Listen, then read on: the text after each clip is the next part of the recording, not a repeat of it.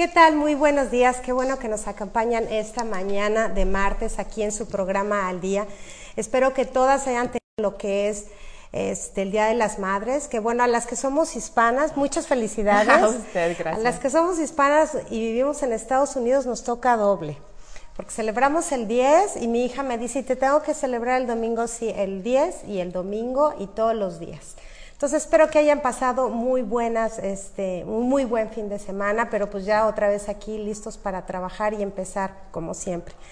Hoy tenemos un tema muy interesante. Hoy nos acompaña Marisol Pérez. Muchas gracias, la licenciada gracias. abogada Marisol Pérez, porque yo creo que uno de los temas más recurrentes aquí, sobre todo para la gente que vivimos en, cerca de la frontera, en los países que están en el sur de los Estados Unidos, son las cuestiones de migración. Uh -huh. Y más que nada ahora, donde hay mucha polémica, hay mucha duda, hay mucha incertidumbre, igual usted está en un proceso migratorio, igual usted quiere iniciar un proceso migratorio para la gente que nos escucha en México. Y pues la idea de este programa es poder facilitar un poquito de esta información y poder ofrecer lo que pueda ser algo muy general, porque uh -huh. obviamente cada caso, como platicábamos antes de iniciar el programa, Marisol y yo, cada caso es particular, pero tratamos de dar un poquito de información general. Entonces, pues muchísimas gracias, gracias abogada, por, por, acompañarnos esta sí, mañana. Gracias. Ya vamos a echar un buen lavadero. Yo quisiera presentar antes que nada a la licenciada Marisol Pérez, hablarles un poquito de ella. Ella es originaria de San Angelo, Texas. Es graduada en la carrera de Derecho de la Universidad St. Mary's aquí en San Antonio. Uh -huh. Comenzó su práctica en el 2001 para la firma de Mott McChesney, Cartwright and Armendaris. Es, una, es, una, es un buffet de abogados muy reconocido aquí en San Antonio, donde su especialidad ha sido sobre la defensa en deportación, violencia eh, contra las mujeres e inmigración familiar. Marisol actualmente colabora con varias asociaciones y otras sin fines de lucro y ofrece conferencias a, pues para eventos, digamos que para consulados. Eh, mucho, entretenimiento, sí, mucho entretenimiento para otros abogados y también nomás pláticas para la comunidad. Ah, perfecto. Y ha recibido múltiples reconocimientos, incluyendo de LULAC, que es... Es LULAC, que es una LULAC. organización nacional de latinos. Ah, perfecto. Nacional. Este pre, premio lo recibió en el 2009. Entonces ha sido una persona, una mujer muy activa, uh -huh. muy enfocada en apoyar a la comunidad hispana. Este, muchos años trabajando, muchos retos, muchas este, preparación, me imagino, sí. ¿no, Marisol? Con mucha pasión, con ¿Sí? mucha pasión. Bueno, vamos, sí. eh, platícanos un poquito así cómo nació este interés de, de ayudar. Tú, pues, tú, eres una tercera generación, ¿qué generación eres de, de hispanos?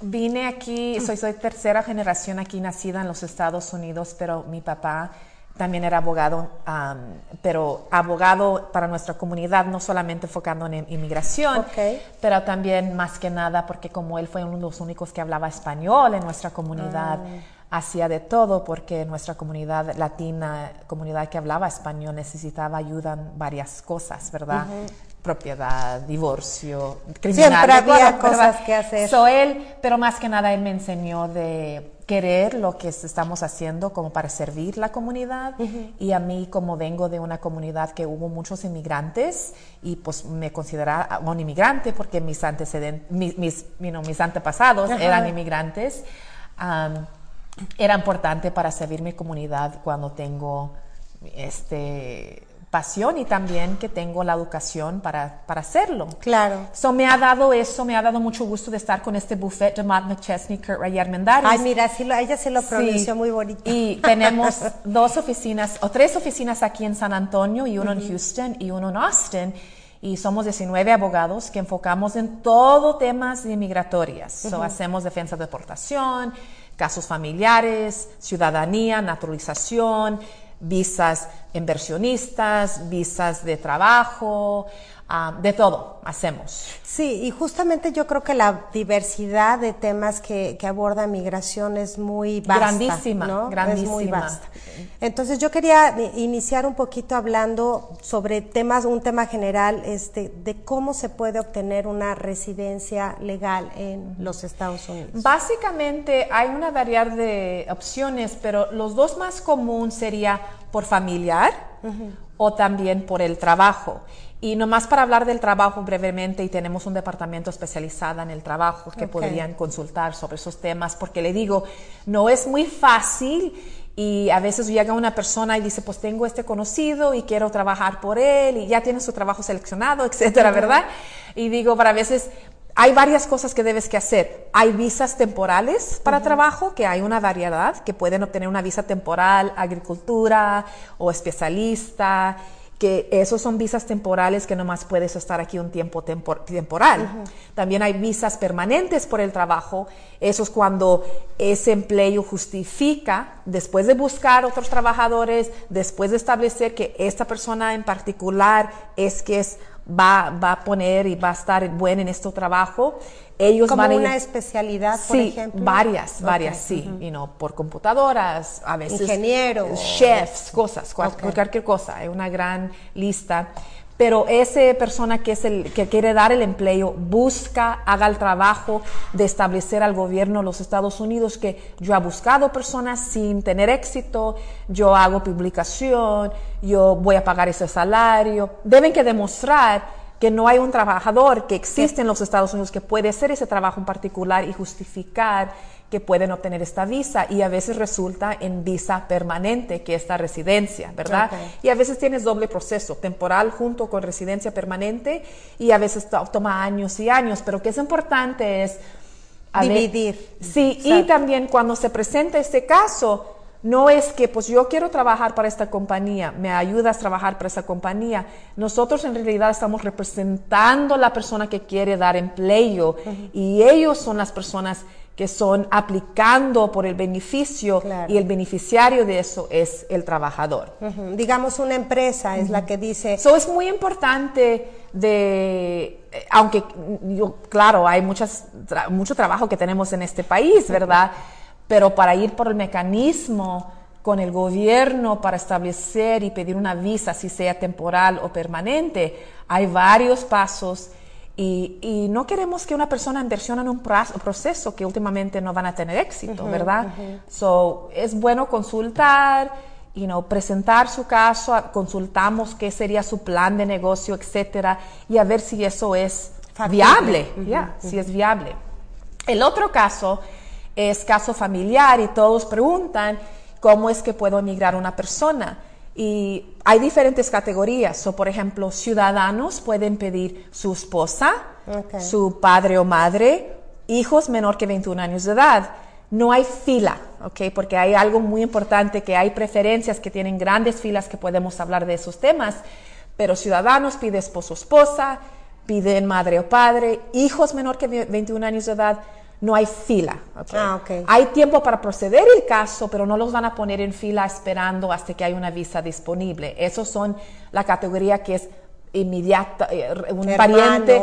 pues, So- so, en, esa, en esa preferencia o en, esa, en ese grupo hay visa inmediatamente disponible, no hay fila, pero hay tiempo para proceder el caso. A veces, por ejemplo, pedir su esposo o esposa, si estás adentro del país, puede tardar 15 meses. Si estás fuera del país, puede tardar 18 a 24 meses, porque puedes hacer estos casos adentro en algunas circunstancias, si ya están aquí, o afuera en otras circunstancias si están extranjeros, si están viviendo en otro país ok, pero esos son un poquito más rápido. Las otras preferencias que son más famosas, que todos hablan de esas preferencias, es ciudadano pidiendo hijo mayor de 21 años de edad. Si eres mexicano, por ejemplo, vas a esperar más que 20 años en esa fila. Oh, wow. Er- el- una ciudadana pidiendo... O sea, ya sus- cuando cumpla 40 el hijo ya puede que esté regresando. Le ok. digo, hay preferencias que tenemos que a veces personas no conocen, pero cuando una persona llega y me dice, Marisol, soy ya ciudadana, muy bien, le felicito, quiero pedir mi mamá y mi hermano. Ok, su mamá, podemos ponerla en fila.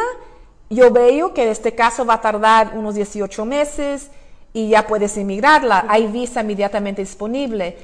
¿Quieres poner su hermano en fila? Esa es la cuarta preferencia. Si eres mexicano, ahorita van a esperar y no, ahorita están otorgando visas del año 98, fecha de prioridad de 98. So, nomás para brevemente explicar eso, porque eso es importante. Cuando vas a pedir un familiar, la primera petición que va a entregar es la forma I-130. Esa es la petición de la visa. Eso es para ponerlos en fila. Eso es como avisando que quiero que venga. Entregas esa petición y la primera cosa, y recibes una respuesta del gobierno que ha pagado el costo para el gobierno que ahorita son 535 dólares para esa aplicación en particular. Y también llega cuándo es que recibieron la petición y eso es su fecha de prioridad. Su fecha de prioridad determina cuándo hay visa disponible. No es totalmente un tema para si eres padre, madre, esposa o hijo menor de un ciudadano, porque su fecha de prioridad casi no controla porque ya eres, ya hay visa, no hay fila. Su fecha de prioridad sí controla en la circunstancia de personas que están en fila. So, las personas que están en fila son hijos adultos, recuerda que los menores hay visa inmediatamente disponible. So, hijos de 21 adultos solteros de ciudadano, hijos casados de ciudadano, esposo esposa de residente. So, recuerda, los esposos esposa de ciudadanos no hay fila. Esposo esposa de residentes Ah, hay fila, dos o tres años típicamente. Hijos menor que 21 años de edad residente, hay fila. Ahorita son, están esperando como dos o tres años. So, esas son las preferencias. Hijos casados de ciudadanos, un punto importante. Residentes solamente pueden pedir hijos solteros, menor de edad o mayor de edad. So, en la preferencia F2A o F2B, si el residente está pidiendo su esposa o hijos, si el residente quiere poner su hijo en fila que tiene mayor que 21 años de edad, podría, pero solamente si no están casados. esté Y es importante que mantien- ellos mantengan que no están casados, porque si mientras ese residente tiene su hijo en fila y tiene 24 años y todavía es residente ese pe- peticiona- peticionario, si ese niño Se ese casa. se casa, se cancela. la- Aunque ha esperado 20 años, se cancela. So, siempre queremos, no te casas, aunque tienes 45 años de edad. Oh my God. O tratamos de poner la- el peticionario haciendo la naturalización, porque cuando eres ciudadano con hijo en fila, si se case ese hijo, no se cancela, solamente cambia preferencia, porque ciudadanos sí pueden pedir hijos casados. Y la cuarta preferencia es hermanos y hermanas de ciudadanos. So, otra vez, residentes no pueden puede pedir, pedir hermanos, hermanos. solamente esposo, esposa, hijos menor de 21 años de edad solteros o hijos mayor de 21 años de edad sol- ah, solteros. Pero ciudadanos pueden pedir sus papás, sus esposos, esposas, sus hijos, hijos casados y hermanos. Pero la lista, ¿ok? es hermanos, grandísima. de- y déjeme explicarle. no. Todos dicen, Marisol, ¿por qué es que los mexicanos esperan 20 años? Eso es discriminación, ¿verdad? Yo digo, O sea, Dios hemos tenido un sistema muy antigua de las 70s, 70s, que el gobierno por ley reconocieron todo el mundo y querían balancia de migrantes en todo el mundo, ¿verdad? So querían dar un porcentaje Para para, los todos los, sí, a todos los diferentes países. ¿Y qué ha pasado? Es, nunca imaginaban, pues más que nada, no han cambiado, no han reformado ese sistema y ya deben que reformarla. Ya después de 40 años, pues hemos cambiado, ¿verdad? claro. Y, y más que nada, si otorgan un porcentaje para mexicanos, guatemaltecos y todos, que debe que ser balanceada, pues nos- nuestra población mexicana, pues Es- hemos crecido mucho claro. y estamos pidiendo mucho más visas que otros países, o nosotros esperamos más tiempo porque el número de que visas que tenemos, so, esa es la razón que esperamos, no es porque quieren hacer algo en contra del mexicano, pero nunca imaginaban la población iba a crecer tanto y pedir y no tenemos suficientes visas. So, una persona puede esperar, por ejemplo, en la preferencia F4, que es hermanos de ciudadanos, esperan 21 años en esa fila. O peor, un residente pidiendo un hijo soltero mayor que 21 años de edad. Si están esperando 22 años, 22 años en esa fila. O sea, digamos que alguien que viene de Corea, que está tramitando su visa, puede que más fácil obtenga su hermano la visa a que un hijo. Van a esperar de menos un tiempo. Mexicano Van- que es residente. Van a que- esperar menos tiempo. Van a esperar menos tiempo. Y eso es porque hay menos personas de ese país pidiendo ese tipo de visa de, de, por ejemplo, un mexicano o de India. India tiene el mismo problema, Filipinas tiene el mismo problema. Y no hay diferentes países que hay más personas pidiendo visas. So, ellos tienen visas limitadas. Ahora, en tu experiencia, digo, yo sé que tú trabajas más con mexicanos, pero por estar dentro de, de este revuelo de visas, ¿los mexicanos siguen siendo los número uno en solicitar visas a los Estados Unidos o no? Ah, yo digo que uno son, los grandes comunidades y puede ser porque yo practico en el sur de los Estados Unidos o más que nada tengo privilegio de trabajar con muchos más mexicanos, ¿verdad? Pero sí, ellos son unas categorías que usan muchas visas, que tienen su propia categoría, ellos con China, con India, con Philippines. Um, pero así, you know, eso es bueno para nuestro país, ¿verdad? Tener, you know, diferentes grupos de diferentes países. Pero sí tenemos, y es, ha sido gran queja por muchos años, ¿verdad? Que debemos tener una reformación de nuestras leyes migratorias. No puedes crecer como población sin tener cambios, reconociendo personas que viven aquí con documentación, sin documentación, Que personas que quieren hijo, inmigrar. I mean, hay tantos problemas que tenemos en nuestro sistema de inmigración que debemos que reformar, debemos que reformar. Ahora, por un lado me estás comentando que tenemos un sistema pues medio obsoleto, por llamarlo de alguna manera, ¿no? De que tiene muchos años, Sí. pero yo he escuchado, y si es mi sentir, y probablemente así es, que han habido muchos cambios o muchas reformas. O sea, platícanos, ¿son cambios, son ajustes de las leyes? ¿Qué es lo que está pasando con, con toda esta? Porque antes decían era, era más fácil obtener una visa de, de empresario, una L, o sea, hay 40 mil nombres de, de visas, y ahora hay más restricciones, hay una diferencia en el trato. ¿Qué, qué pasa? Hay muchas más restricciones. Ok. So, últimamente, las leyes no necesariamente han cambiado.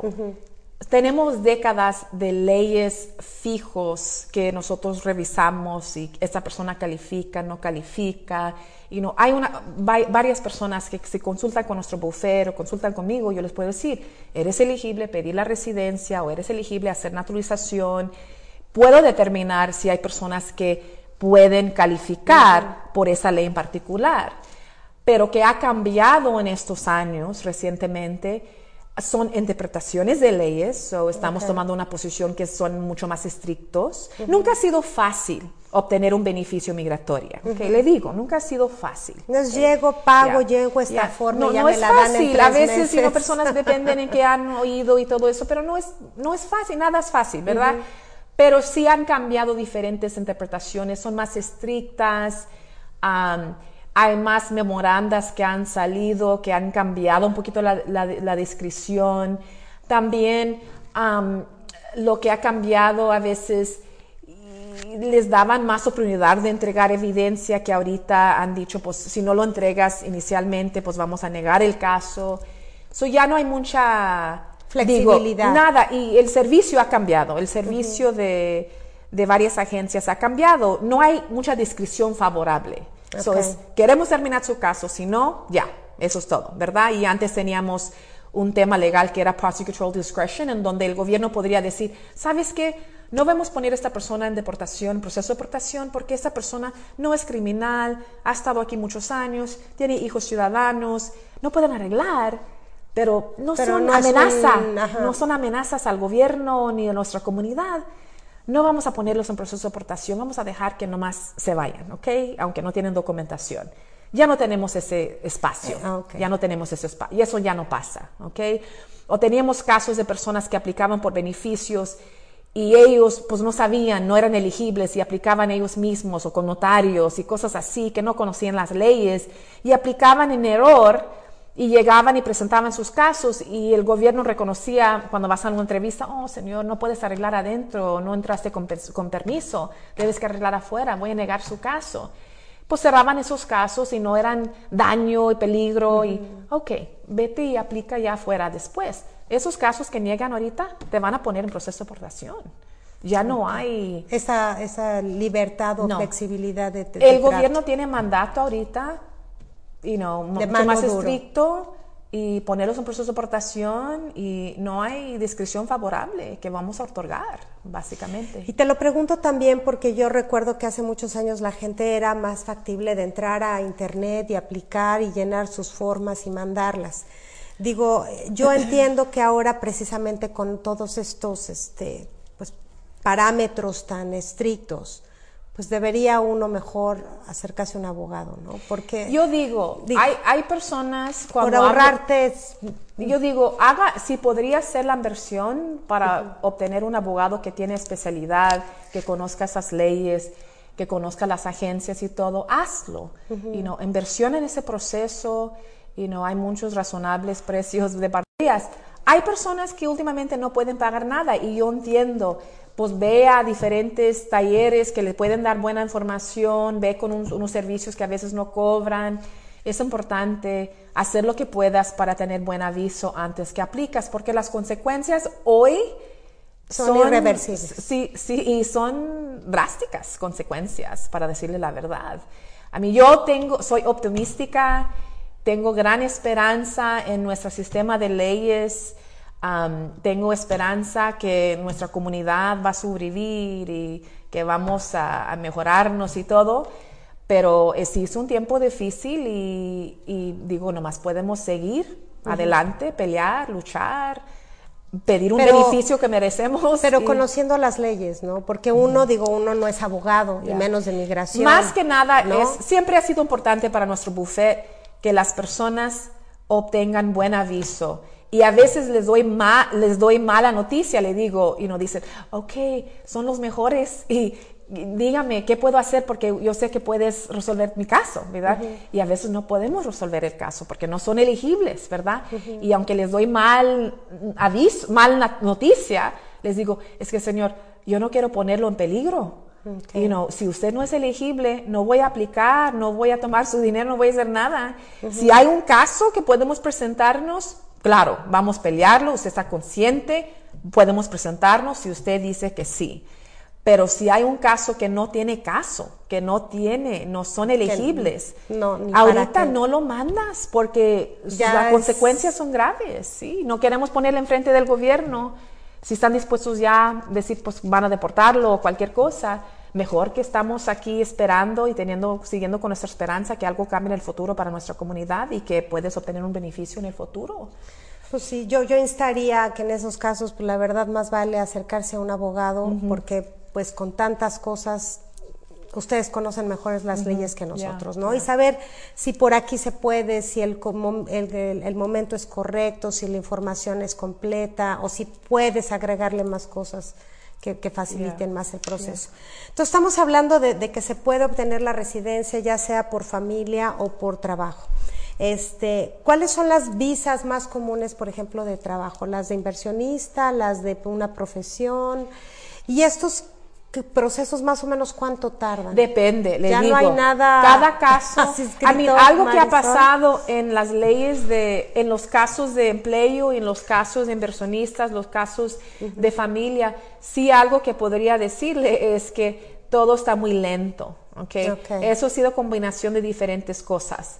Am, menos recursos, más a las aplicaciones han cambiado, han aumentado las páginas por una variedad de diferentes beneficios. A ver, danos un Am, caso de un caso generalmente. Pues le ¿cuántas- digo, le estaba diciendo una petición, la, la, la visa, la petición para poner a alguien en fila, que es el I-130, la forma I-130, por años. Yo he practicado desde 2001, por años, era dos páginas. Y ahorita son 19 páginas para esposo esposa, ¿verdad? El I-485, que es la aplicación para ajustar, si eres elegible a ajustar adentro de los Estados Unidos por la residencia, eso ha aumentado varias páginas. Naturalización, 21 páginas. La ¿Y antes aplicación, cuánto era la naturalización? Era 12 en un tiempo. Ajá. Am, O sea, la aplicación de, de pedir un permiso de trabajo ya son cuatro páginas. So, todo ha cambiado y le digo, esos, y las personas dicen, si veas el procedimiento que puedes meter en el USCIS website y ahí le dice, para esta forma, ¿cuánto tiempo dura? Eh, El tiempo que tienen ahorita estimado es grandísimo tiempo, mucho más que he visto en mi carrera. Y le digo, y eso no quiere no quiero que nadie sea, you know, que están desanimados, "Ah", ya, salga ya. corriendo como no, loco. no deben que desanimar, pero digo, eso es nuestra realidad, ahorita es la realidad que tenemos, pero le digo nosotros, you know, vamos a decirle cuánto tiempo, vamos a entregarlo, vamos a estar pacientes, las personas que que pueden, que son elegibles, obtener un beneficio, lo merecen y debemos que hacerlo. Lo merecen y debemos que hacerlo. Igual, la naturalización. apenas estaba hablando de este tema, ese es el N400. En ese distrito en San Antonio tardaba cuatro a seis meses, por muchos años. Aquí eran famosos de terminar esos, esas aplicaciones muy rápido. Ahorita son 12 meses, más que 12 meses que tardan, eso dan doble el tiempo que están tomando. Algo que nos han dicho en diferentes juntas es porque ha aumentado 40% más personas aplicando en los últimos dos años, ¿ok? Oh my God. So para mí eso me da gusto porque digo, pues hay muchas personas que son residentes por la primera vez, quieren hacer ciudadanos, quieren Sí, naturalizarse, sí. ojalá que van a votar, ejercer su voto y ejercer tu voz, you know, y ser parte de la comunidad de ciudadanas americanas, ¿verdad? Pero es la razón que es un poquito más lento. No, y es lo que estoy viendo. Son, digamos que el mismo crew, el mismo grupo de, de trabajadores. Tienen que leer el doble de información. Son más aplicaciones. Ya, es obvio que los procesos lleven muchísimo más hay tiempo. más aplicaciones. Pero me, pero me encanta que mantienes ese espíritu positivo de usted siga y no se A no mí, se ¿qué podemos desanime. hacer? Y no vamos a cerrar la puerta y decir, ok, todo está terminado. No, debemos que seguir. Entonces los procedimientos varían en tiempo, en forma. En... Y cada, y le digo, cuando hacemos consultas, les puedo decir aproximadamente qué es el periodo de tiempo que está tomando. Y, y ahí depende. Las O personas. sea, pero si hay un aproximado, si te puedo decir, este, este caso en particular te tarda entre dos y seis años. Hay un tiempo aproximada. Hay, hay circunstancias especiales que a veces cae fuera de eso. Más rápido o más lento. ¿verdad? Pero más que nada, cuando entregamos esa Tú- aplicación, ¿Tú cuánto has estado en un proceso legal de alguien? ¿Cuál ha sido el tiempo más prolongado? Oh, ni quieres saber. No, Ah, ok. Le digo, depende del caso, depende del caso. Lo más importante es cuando empezamos un caso, a veces, you know, eh, durante ese tiempo una persona puede poner ah, triste, puede poner contentos, hay una variedad de emociones durante todo el proceso, ¿verdad?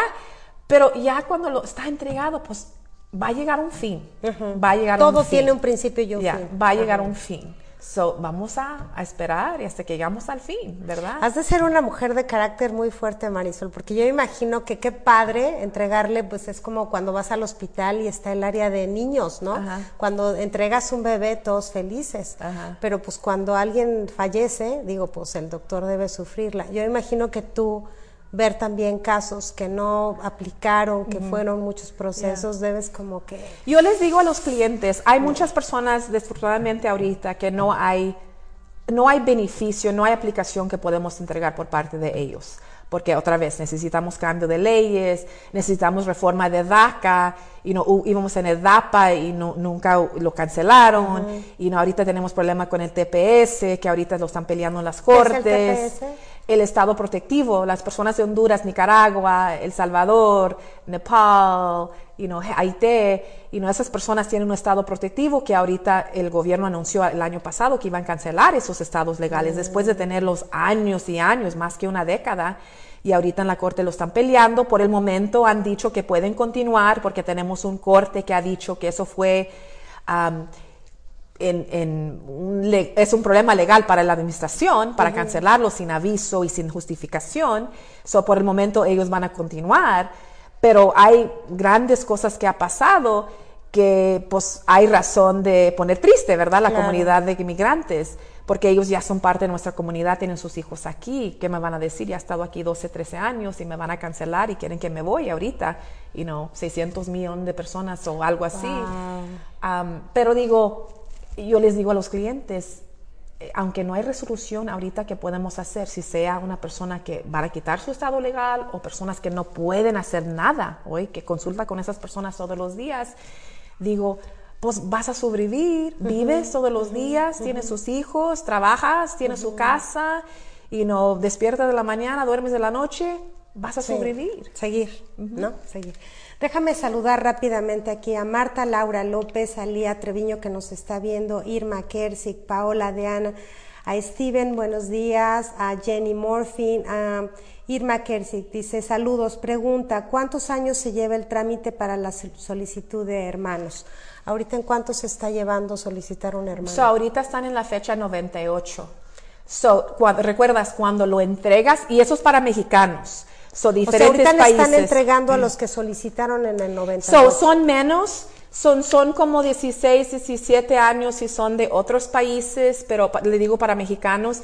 Y hay una página, es del Departamento del Estado, Department of State, y puedes poner Visa Bulletin, Visa Bulletin Department of State. Y cada mes dicen, para mayo 2019, para junio 2019, Allí le dicen con las diferentes preferencias para estos países, estamos otorgando visas para estas fechas de prioridad. Y recuerda, la fecha de prioridad es cuál es la fecha cuando lo recibieron el gobierno. Ok. No So, eso es- cuando tú dices voy a llenarla ahorita, no. So, cuando lo recibió. So, si el gobierno lo recibió marzo primero 2017, entonces eso es su fecha de prioridad. Y si veas el boletín cada mes, ahí dice, estamos dando visas para el persona que dice abril 1998, ¿verdad? Abril primero 98. Entonces, sabes que le queda mucho tiempo porque Claro. estás en 2017. Sí. So, a veces buscamos, y es importante, tenemos personas que están en fila y dicen, pues me queda 10 años, pero tiene un hijo que tiene 20 años que es ciudadano, pues digo, pues mejor arregla por esa persona en vez de esperar en esta visa que en realidad no mueve 20 años. Mueve 15 días, 20 días cada mes. En realidad debe que mover mucho más tiempo para mover 20 años en total. So, es importante de siempre estar buscando otras opciones. Claro, como Cuando- dices, igual el, el hijo, ¿no? Te pide antes y ya no tienes que esperar el de tu hermana. Ya, ¿no? ya. Ok. Este, bueno, hablamos de visas de, de residencias, ¿no? Hay gente que puede obtener una residencia porque está trabajando temporalmente, porque la pidió, la, la pidió una compañía. ¿Cuándo puede alguien aplicar para una residencia permanente? So, de, por el trabajo puedes obtener la residencia permanente cuando hablamos de esas categorías que, y no, si el trabajo haga esas Una cosas espe- específicas, cosas y hagan la petición, el, I, el I-140, el I-140 petición, y hay diferentes categorías que ellos observan y determinan si califican, y allí eso es fila para la residencia permanente. Residencia permanente también por familiar, por esposo, esposa, por hijos, esposo, esposos residentes. Todos esos hermanos de ciudadanos resulta en residencia permanente. La diferencia que a veces hay um, excepción, hay dos diferentes categorías de personas que a veces les dan residencia condicional, ¿ok? So, cuando arreglas por un esposo ciudadano, y no han completado sus dos años de matrimonio y ya, van a- ya están dispuestos a aprobar su caso de residencia. Tenemos una ley para prohibir, para prevenir, ¿verdad? Fraude en el matrimonio. Si fuiste casado menos que dos años con su esposo o su esposa y ya están disponibles a aprobar el caso, le van a dar una residencia condicional. Eso quiere decir que le dan residencia por dos años. Eso quiere decir que de terminar esos dos años, 90 días antes, debes que hacer otras formas y debes que comprobar al gobierno que siguió viviendo con ese esposo o esposa que pidió, ¿verdad? Y cuando aplicas y entregas esa petición con toda la evidencia que han vivido juntos esos dos años después de la residencia, la primera, la condicional, entonces después le dan la residencia permanente. Permanente, Eso es la tarjeta ya permanente, que resulta en una tarjeta de 10 años. En realidad es residencia permanente, pero nomás le dan el tiempo de 10 años y debes que renovar cada 10 años. O mejor, si eres, estás casado con ciudadano, puedes hacer la naturalización ya cuando tienes 3 años en total, desde el inicio. O sea, estamos hablando de cinco años. No, estamos hablando de tres. Porque digo, esos tres años cuentan desde el momento, la primera Ah, vez que han aprobado su ok. caso. So, Aunque le dieron residencia condicional, por ejemplo, en 2010, y en 2012 debes que quitar la condición porque le dieron los dos años. Entonces, desde 2010, tres años después, que sería 2013, eres Ya elegible en puedes- naturalización. Pero vas a hacer un casi doble proceso, quitando la condición y un año después haciendo la naturalización. Ok. Pero esos todos son temas que podemos consultar y evaluar bien. Pero es muy importante cuando tienes tarjeta de dos años, am, debes que hacer otro trámite 90 días antes para quitar la condición, para ya pedir la residencia permanente y comprobar que este matrimonio fue en buena fe. Le digo, a veces tengo personas que me consultan y me dicen, Marisol, yo you know, quería a esta persona muy mucho y teníamos buena relación y todo, pero ya, ya no estamos juntos, ya, ya fue por algo personal, ya no puedo estar con él, por varias razones, por varias razones justificadas, ¿verdad? La cuestión para el gobierno en ese momento es si se casaron, en el momento que se casaron fue en buena fe, no que pasó después. So, aunque a veces hay divorcios, a veces se separan, a veces hay diferentes cosas fuera de su control, todavía podemos entregar esa aplicación para quitar la condición, aunque no están juntos, pero comprobando al gobierno que este matrimonio fue en buena, fe. So, todavía hay forma de resolverlo, simplemente porque sí fue en buena fe, pero sabemos que la vida a veces es difícil y, y no trabajó bien el matrimonio, pero la ley conozca que si fue en buena fe, últimamente puede ser que quedan con su residencia. Y esas son circunstancias, yo digo, consulta con un abogado para consultar muy bien sobre esos temas, porque así pasa. Y eso aplica en el caso de esposo-esposa y también si son hijastros que también arreglaron por parte de la madre o el padre que fueron la esposa-esposa, también ellos pueden tener la condición si fueron también combinados con ese trámite. Ah, pero le digo, esos son temas que podemos consultar y, eso es cuando vas a ver dos, dos años, tarjeta de dos años o diez. Y el punto de los dos años es que cuando le dieron la residencia no tenían dos años completos de matrimonio. Ah, si tienes un día después de su segundo aniversario, va a llegar tarjeta de diez años en vez de dos. Ahora, yo, yo vi durante este tiempo que tengo aquí en los Estados Unidos mucha gente que empezaba un negocio en los Estados Unidos. Y entonces cada dos años creo que había que hacer un... Hay residencia condicional, ya. Esos son residencias condicionales. hay a veces cada dos años, si son personas que son inversionistas, tenemos inversionistas que tienen visas temporales y tenemos inversionistas que tienen visas permanentes. O hay diferentes cosas. También hay circunstancias cuando piden la residencia permanente ellos también tienen, hay circunstancias en donde ellos también le dan residencia condicional, y hacemos esos casos también, que son casi, similar como las personas que están arreglando por un esposo o esposa, ellos también hay unas circunstancias, si son inversionistas, que le pueden dar la residencia condicional, en donde después deben que establecer que ellos llegaron a tener todos los elementos de su inversión y todo eso, y después le dan la residencia permanente. Le digo, esos temas de trabajo, de inversión, son temas muy dinámicas ahorita. Ahorita nuestra administración está hablando de America First y cosas así. hay muchas reglas, hay muchos cambios, están preguntando mucho más evidencia. Debes que hablar con los expertos de nuestro buffet para consultar muy bien sobre esos temas, porque no es nomás entregar una aplicación, pagar el costo y ya estoy en buen camino.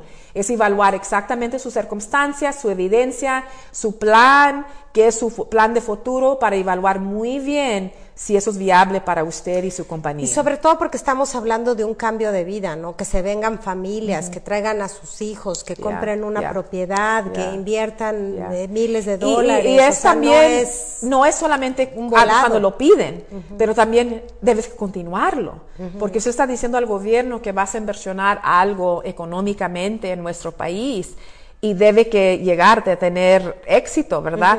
Yo he solicitado 10 trabajadores, yo he inversionado esta cantidad de dinero, esto ya ha salido exitoso con esto, yo he servido a este público, cosas así. Debes que completar el proceso y eso pasa a veces después que otorgan beneficios iniciales, ¿verdad? Y te lo digo porque mucha gente, digo, sobre todo como amigos, empiezas a platicar y uno dice, no, pues yo solicité mi visa fulana y me la dieron en seis meses y tú, ¿por qué no lo haces? O sea, esto no es como una receta de que yo te paso cómo hacer el mole y tú te vas a salir igual, ¿no? Esto, esto tiene diferentes ingredientes, diferentes casos. Cada persona es diferente. Y como mencionas, específicamente en este momento todo es muy como con lupa, ¿no? Cada persona es diferente, cada dato es diferente, la persona que revisa su aplicación es diferente, en Eso donde también llega se su presta mucho a la interpretación de. Pues le digo, a veces sí, a veces sí, a veces lo manda una agencia a otra agencia y no todo es como lo vean, cómo lo están interpretando. Y, a mí, yo no digo que eh, sí están usando la misma ley, pero si tienes tres páginas, tres cosas de comprobando matrimonio y una persona quisiera diez y otra persona satisfechos con tres porque te entrevistaron y parece que todo fue bien, ¿verdad? Pues depende. Está bien. Depende.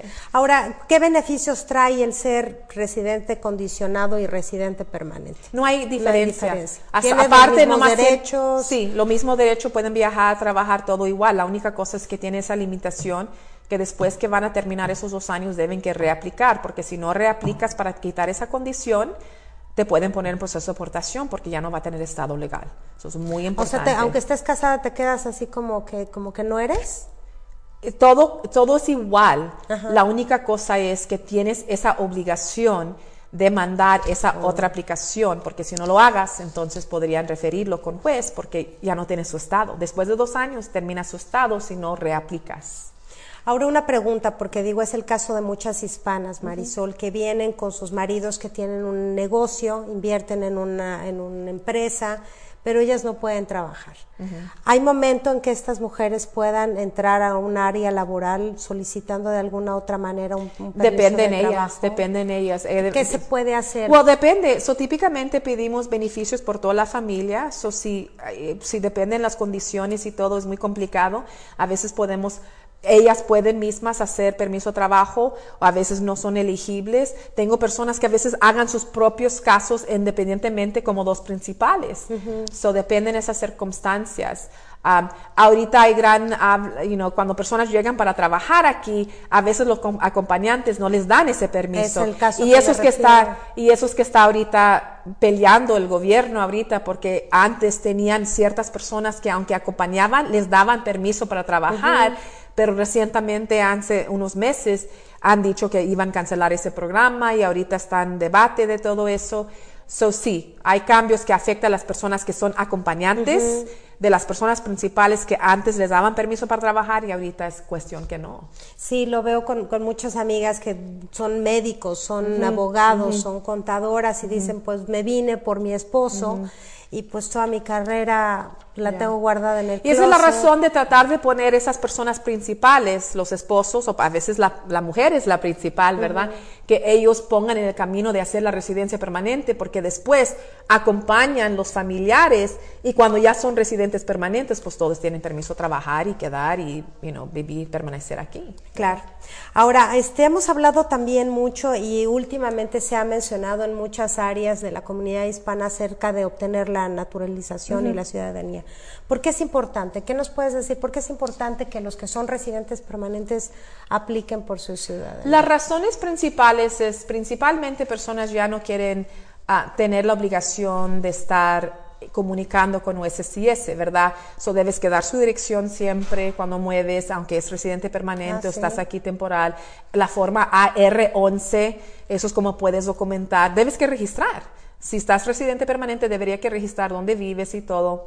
Um, so, y renovando, renovando y también... Que es dinero también. Ya, renovando cada 10 años. Um, y las personas, you know, principalmente quieren tener el derecho de votar y no puedes votar ni registrar votar si eres residente permanente y personas después pues quiero quejar de mi alcalde, quiero quejar de mi presidente, cosas así. Y digo, pues puedes tener voz, ¿verdad? En la comunidad, porque aunque eres residente, pues tenga voz, pero de cualquier forma, para votar debes que ser ciudadano americano. So eso le da, you know, ganas de aplicar para naturalizar. O sea, básicamente es el, te da derecho a votar. Y eso, bueno, parece simple, pero tiene que ver que elijas a la gente que, que te gobierna, muchas Para participar. Y la otra cosa es, hay personas que quieren jubilar en otro país, pues no puedes permanecer en otro país si eres residente permanente porque debes que mantener su domicilio aquí. Hay algunas ah, excepciones, pero son pocas excepciones. También personas no quieren tener riesgo de deportación. La mayoría de personas, a mí, no son criminales, no tienen problemas, no, no debemos de caer bajo una impresión que somos mal hombres, ¿verdad? digo, pero digo... Uh, todos tenemos así el se busca, ¿no? Digo, pero eso es you know, ya estás fijo aquí, ya, ya, ya no te pueden deportar, ya puedes votar, ya puedes Con residencia permanente sí te pueden deportar. Sí. ¿Quiénes son factibles de un acto de deportación? Varias cosas, puedes, varias cosas, puedes, you know, principalmente por razones criminales, hay personas que a veces um, si registran votar, a veces, you know, porque eso es violación inmigratoria, I mean, hay varias razones. La razón más común de, donde van a poner en proceso de deportación es porque ha cometido un crimen y te han condenado por un crimen. Ah, ok. Y los crímenes son diversos, ¿ok? No es solamente, tengo clientes que me dicen, pues no cometí una felonía. Son, puede ser un misdemeanor, puede ser cosas que te volaste pequeñas. algo del súper. Depende No sé. la substancia del crimen. So, Ok. es, eso es más que nada la evaluación. Violencia doméstica, robo, cosas así. Es la substancia, no solamente el nivel, pero más que nada qué fue, qué fue el acto. Eso Entonces sería. digamos que también la naturalización te garantiza la estancia no matter what. Si ya eres naturalizado y ojalá que no, pero después tienes un problema criminal, Mm, digo, si ya fuiste naturalizado, pues no tienes riesgo de deportación, tienes riesgos de otras consecuencias, ¿verdad? Cárcel y todo eso, pero no te van a deportar. ¿Qué requisitos se necesitan para la ciudadanía, para la So- son, dife- naturalización? do- son di- dos diferentes categorías de personas que nomás quiero informar. La primera es principalmente cuando son residentes por cinco años, son elegibles a aplicar para naturalización. Um, también hay circunstancias, si tienes un esposo o esposa por tres años, so es residente y vivió con ese esposo o esposa por tres años continua, puedes aplicar para naturalización en tres años en vez de, de esperar los cinco. Ok. ¿ok? So, hay una excepción de tres años, pero el único requisito es que tienes, que cuando arregló la residencia, su esposo o esposa era ciudadano y vivió con ellos esos tres años, puedes aplicar antes, ¿verdad? En los tres años en vez de cinco.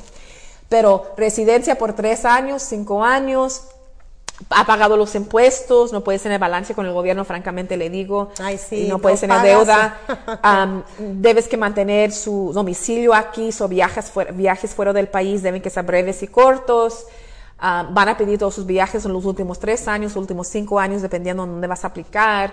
Van a querer ver que no ha tenido problemas criminales en ese periodo de tiempo. Además, siempre debes que preguntar, y eso es importante cuando llenas la aplicación, que quieren arrestos en toda su vida, ¿ok? Eso, no nomás mencionas, pues no ha tenido problemas en los últimos cinco años, quieren en saber toda arrestos tu en toda su vida, aunque no le descalifica. Aunque fue en otro Yes. país, aunque fue... Debes que mencionarlo, debes que mencionarlo, simplemente porque ellos quieren saber de todo. Preguntan de terrorismo, preguntan de sus organizaciones que ha participado, preguntan de si ha votado, si ha mentido un oficial en el pasado, si aplicaste por una visa hace 30 años.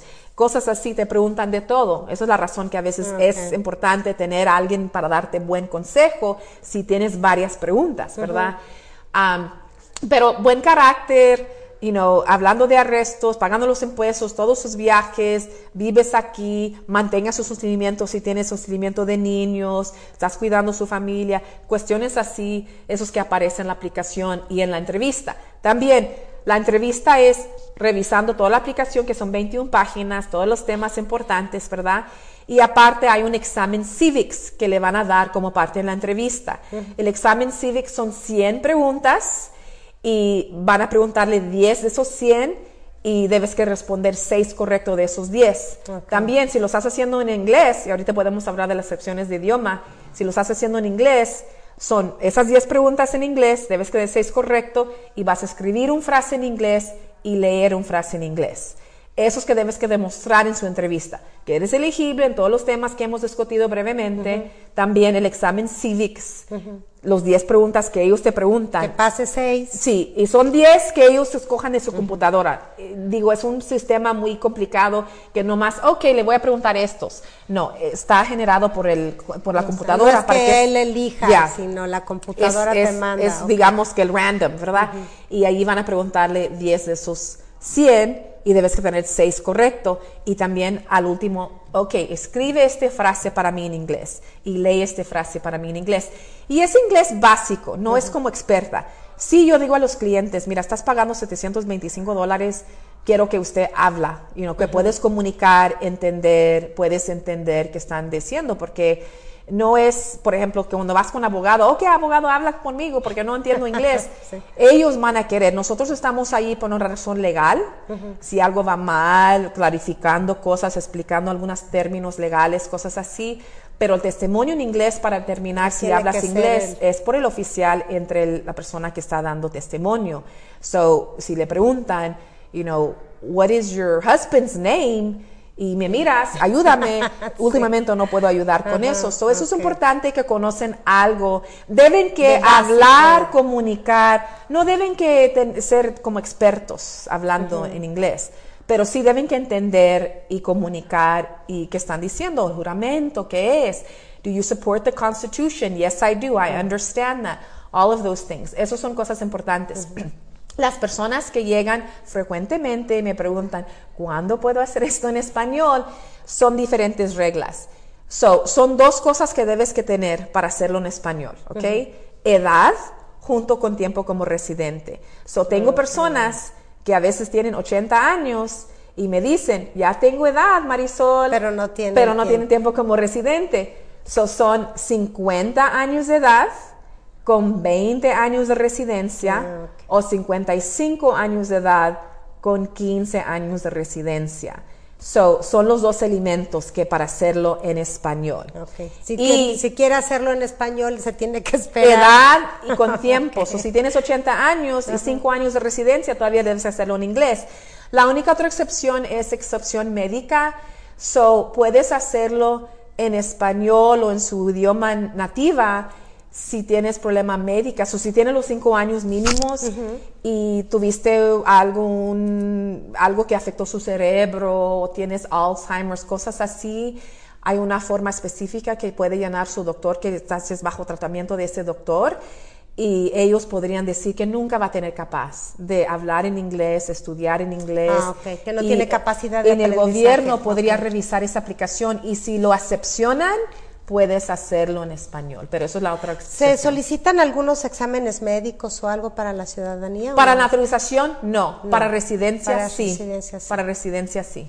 Este, entonces, ¿quiénes no serían candidatos a obtener una naturalización? ¿Alguien que tuvo antecedentes criminales? Yo no digo tuvo- que eso no necesariamente. no necesariamente, I mean, ¿no? Es importante evaluar esos casos y determinar, you know, si fue en el periodo de tiempo, si usted, a veces aplico- hablo con personas que no solamente no pueden hacer la naturalización, pero son deportables ahorita. Ok. So debemos que hablar con ellos y decirles, mira, si aplicas, te van a poner en proceso de deportación, so debemos que, you know, considerar esto muy bien y Claro. cosas así. Oye, nos preguntaba una, una radio escucha, bueno, un alguien que nos ve en Facebook, Ajá.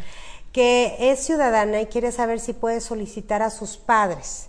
¿Cuánto tiempo tardaría ese proceso? Y si una vez que sea autorizado el que sus padres vengan, tienen que mudarse inmediatamente. So, ella está posiblemente hablando, son diferentes cosas. So, hay personas que pueden ajustar adentro de los Estados Unidos. Esas son personas que llegaron a los Estados Unidos, llegaron legalmente, principalmente. Hay excepciones, pero llegaron legalmente. Tienen un hijo mayor que 21 años de edad que pueden pedirlos mientras están aquí y pueden ajustar, cambiar su estado, ajustar, por ejemplo, turista a residente adentro de los Estados Unidos. Hacemos ese paquete de ajusto con USIS, toma como 15 meses en total y eh, mientras están aquí hacemos toda la documentación. Y hay beneficio porque mientras están aquí les dan permiso de trabajo, les dan permiso para salir del país. A un punto importante es cuando deciden, pues me quedo. Entré con visa hace unos meses, entré por visitar, pero ya he decidido, mejor me quedo, mi, mi hija me necesita aquí, me está dispuesta a pedir. Ok, vamos a hacer todo el procedimiento. Pero mientras ya aplicamos, ya no pueden salir del país hasta que llegue un permiso de trabajo o, o el permiso de, tra- de salir del país. So, Ya cuando deciden aplicar adentro, ya no pueden salir hasta que lleguen los beneficios, porque su intento en ese momento ya no es turista, es permanecer. ¿ok? Esos esto, trámites esto me suena más como que quiere traerse a sus papás. Y Eso, eso. Esos son 15 meses. Esos arreglando sus papás adentro. Afuera, por ejemplo, le estaba platicando que en Ciudad Juárez es una de las más grandes embajadas en todo el mundo que recibe visas de emigrar. Una persona me dice, mis papás están en México, nunca han tenido visas, no, no van a entrar aquí y quiero emigrarlos. Hay dos pasos, que es un poquito diferente de ajustar, porque ajustar, haces, hagas todo al mismo tiempo y estás en trámites y todo eso. El proceso consular es un poquito diferente porque lo hagas en partes. La primera petición, que es el I-130, lo entregas con USCIS primero, tarda 12 meses para aprobar, ¿ok? Y van a apro- aprobar que ella es ciudadana, es hija de ellos, y son aplicaciones separadas porque cada persona es individual, ¿ok? Ah, so va a entregar una petición por De su mamá y otra por el papá, ok. So entregan eso, 12 meses, USCIS aprueba la petición. USCIS mueve esa petición a otra agencia que se llama el Centro Nacional de Visas, NVC, ¿ok? National Visa Center. Lo mandan allá y allí en esa agencia van a recibir ese caso y van a preparar el caso para últimamente mandar ese archivo completo al cónsul que aplica, que en este caso si son mexicanos van a ir a Ciudad Juárez. So, ahí es cuando van a reunir el pasaporte, vamos a llenar las formas de residencia, acta de sostenimiento con la documentación de los impuestos de la peticionaria, toda esa documentación Oh con el Centro Nacional de Visas, ¿ok? Hacemos todo eso. Cuando todo está completo con ellos, ellos dicen, muy bien, te avisan un, un, aviso formal, tenemos todo en completo, todo fue recibido, ya vamos a mandar su caso a Ciudad Juárez y vas a estar en fila para una cita ya, donde vas a presentar allá en Ciudad Juárez. Y ese proceso tarda a veces unos meses, ya cuando llega a Juárez, nuestra experiencia, porque nosotros mandamos tantas personas a, a Juárez, Um, están tardando seis o siete meses en fila esperando hasta que hay cita disponible. So, la realidad son 18 a 24 meses en total hasta que llega al punto final. Y eso es si estás moviendo constantemente. Uh -huh, uh -huh. Si oh, no tengo los impuestos todavía, cosas así, pues detenga un tú poquito. Pro, tú mismo retienes el proceso. Yo le digo, son dos años casi. Y qué pasa en ese momento es, les, nos dan un aviso de 30 días que ya nos tenemos cita en Juárez Debemos que registrarlos, su examen médico que van a hacer allá en una clínica, van a tomar huellas, van a tener la entrevista para la visa, van a hacer variedad de cosas en Juárez y nosotros somos guía de todo su proceso, preparamos el testimonio y todo y se presentan con un gran paquete refrescando toda la evidencia porque cosas han cambiado en los últimos seis meses y se presentan. Y de ahí en ese momento, si aprueban el caso, a veces piden perdón, a veces hagan diferentes cosas, pero cuando aprueban el caso, después te mandan por DHL su visa, su pasaporte, porque toman su pasaporte en la entrevista y lo mandan para sellar y poner su visa adentro y todo, y mandan su pasaporte a un DHL, un centro de DHL que usted ha designado, y ahí llega su visa. Y allí dice cuánto tiempo tengo para entrar, y típicamente te dan como seis meses para entrar, ah, okay. ¿ok? Y ya cuando entras, recomendamos, porque vas a entregar con un gran paquete que le han dado que no puedes abrir, que es un sobre okay. sellado y nosotros damos instrucciones y cuando llegan, ya a veces toman unos meses y todo eso, ya cuando llegan queremos que están establecidos un poquito de tiempo, que no regresan inmediatamente porque las realidades ya están admitidos para permanecer. Eso no quiere decir que no pueden viajar, uh -huh. pero ya que llegan, no inmediatamente van a regresar a su país, van a quedar, van a establecer y todo eso. Pero tengo personas que a veces toman algunos meses para entrar porque están haciendo arreglos y todo para venir. Pero te dan un periodo de tiempo para llegar. O sea, complicadísimo. Sí. o sea, yo estaba así como que, no, que ahora acaba el proceso. Nos quedamos con muchas preguntas, Marisol. Yo quería preguntarte a, acerca de la doble nacionalidad. Bueno, mil preguntas que seguramente usted también las tendrá y yo espero que no sea la última vez que nos acompañes porque yo okay. creo que ese tema migratorio hay mucho. No quisiera irme antes sin darle información acerca de, del bufete en el que tú estás. Tú pronúncialo porque lo pronuncias más bonito. Demat, todos conocían el señor Demat que sí. es el abogado colorado, ¿verdad? Demat McChesney Kurt Ray Armendaris. Sí. Así es, la firma cuenta como comentabas con más de 19 abogados. Sí, en diferentes partes. Eh, las oficinas se encuentran en San Antonio, tres en San Antonio, una en Houston, una en Austin y una en San Angelo. Y si usted quiere más información sobre el buffet, lo puede hacer en la página web que tiene, que es www.dmcausa.com, o sea, dmcausa.com, así lo podríamos decir. Y para hacer una reserva, una cita o pedir información es el 1-866-690-1844 Ahí puede hablar y solicitar ya sea la oficina que le quede más cercana, hablar información. También citas por teléfono. Tenemos personas que están que no pueden mover, ¿verdad? Que están uh -huh. en Laredo y pues ah, no pueden okay, pasar okay. o cosas así. Hasta consulto con muchas personas de México y hablamos, tenemos clientes en todo el país y tenemos citas telefónicas. A veces representamos personas en cualquier parte del país simplemente porque prefieren tener nuestro buffer, aunque no podemos vernos tanto. Claro. Um, pero hacemos sus casos. La ley migratoria es ley federal. Uh -huh. so es, es lo mismo para sí, todos, todos. lados. No, no trabaja porque en Texas yeah. es más fácil yeah. y en Oklahoma no. Sí. ¿okay? Sí. Este, me despido también de Jenny Morfin. Saludos, Claudia, muchas gracias. Ana Carcuri, May Gutiérrez. ¿Alguna recomendación que puedas dar a toda la gente que está en este proceso de trámite? Yo digo más que nada. Danos esperanzas a todos. ya, ya le digo, más es informar, informar. A, veces se me hace que a veces mis clientes dicen, pues, He hablado con personas que son ciudadanos desde que nacieron, porque a veces los papás que fueron nacidos de ciudadanos aquí fueron a México inmediatamente o fueron, quedaron aquí, vivieron un tiempo y pasaron, transmitieron su ciudadanía a sus hijos sin ellos saber. Es muy importante informar, informar. A veces no tenemos buena noticia, a veces tenemos resolución, pero más que nada sin tener esa información y haga, you know, haz la consulta, y no puede ser, pues ya sabías esto, ok, muy bien, ojalá que pues platicamos muy bien o algo, ¿verdad? Pero hay personas que han pensado por mucho tiempo que no tenían opciones y sí tenían opciones. Y la otra cosa es, yo digo todo el tiempo a los clientes, ahorita es un tiempo difícil para nuestra comunidad, no podemos negarlo, ¿verdad? Hay un tiempo difícil, pero ¿qué vamos a hacer? Vamos a sobrevivir, vamos a seguir luchando adelante, vamos nosotros, aunque tenemos muchas razones de estar desanimados en este tiempo, no podemos, no podemos, debemos que seguir adelante y hacer lo que podemos hacer y pelear y, y, a veces hay obstáculos, a veces nos meten y meten y meten con más y más problemas, interpretaciones, opciones, cosas así, pero debemos que nomás mover, movernos. Sí, no, no se vale echarse para atrás, hay que seguir abriendo brecha y, demostrar, sobre todo que es una de las cosas que yo siempre peleo en este programa, demostrar que habemos muchos mexicanos con mucha calidad para trabajar, para hacer una, una comunidad más sana, más generosa, más productiva. Yo creo que empieza por continuar en el camino, ¿no? Sí. Y decir, pues no, sí, cómo no. Sí. Te agradezco muchísimo, Gracias por invitarnos. Marisol, Gracias por invitarnos. que hoy nos hayas acompañado. Espero que no sea la última vez. Muy bien. Y, este, y pues recuerden, aquí seguimos el próximo jueves en su programa Al Día.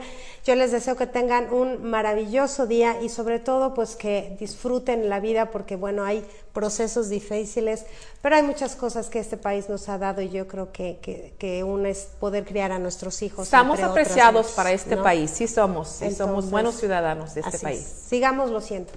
Un beso para todos, nos vemos el próximo jueves aquí en su programa Al Día. Yo soy su servidora Claudia Esponda. Que tengan un excelente día. Gracias, Marisol. Gracias, gracias.